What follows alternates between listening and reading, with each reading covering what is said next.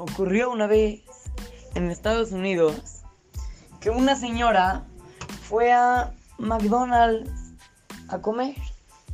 Llegó, se sentó, pidió un café y cuando apenas lo probó se quemó la lengua porque el café estaba, uff, muy caliente, pero muy, muy, muy, muy caliente.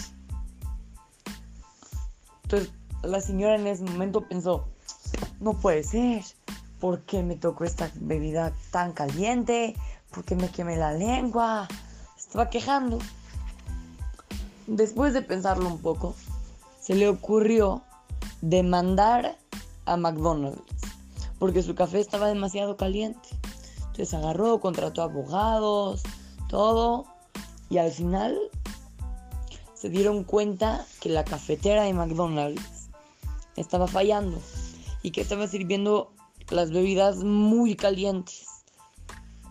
Y por eso que le tenían que pagar 2 millones de dólares a la señora.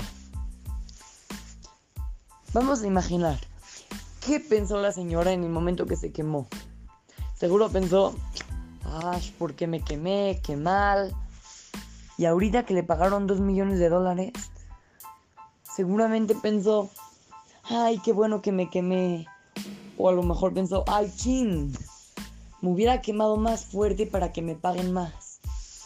Niños, a veces nosotros pensamos de que las cosas que nos están pasando son muy feas. Es lo peor que nos puede pasar. Pero hay que aprender a que todo lo que nos pase es para bien. Todo lo que Hashem nos manda es para bien. Si Hashem quiere que nos pase algo, quiere decir que eso es lo mejor para nosotros. Si Hashem quiso que esa señora se queme, es porque le convenía. Nunca hay que pensar, ¿por qué me pasó esto? No se vale, trampa.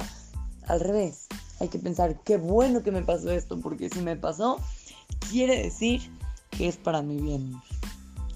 Así es que, lo saludan su querido amigo Shimon Romano para Try to Go Kids, Talmud Torah, Montes ahí.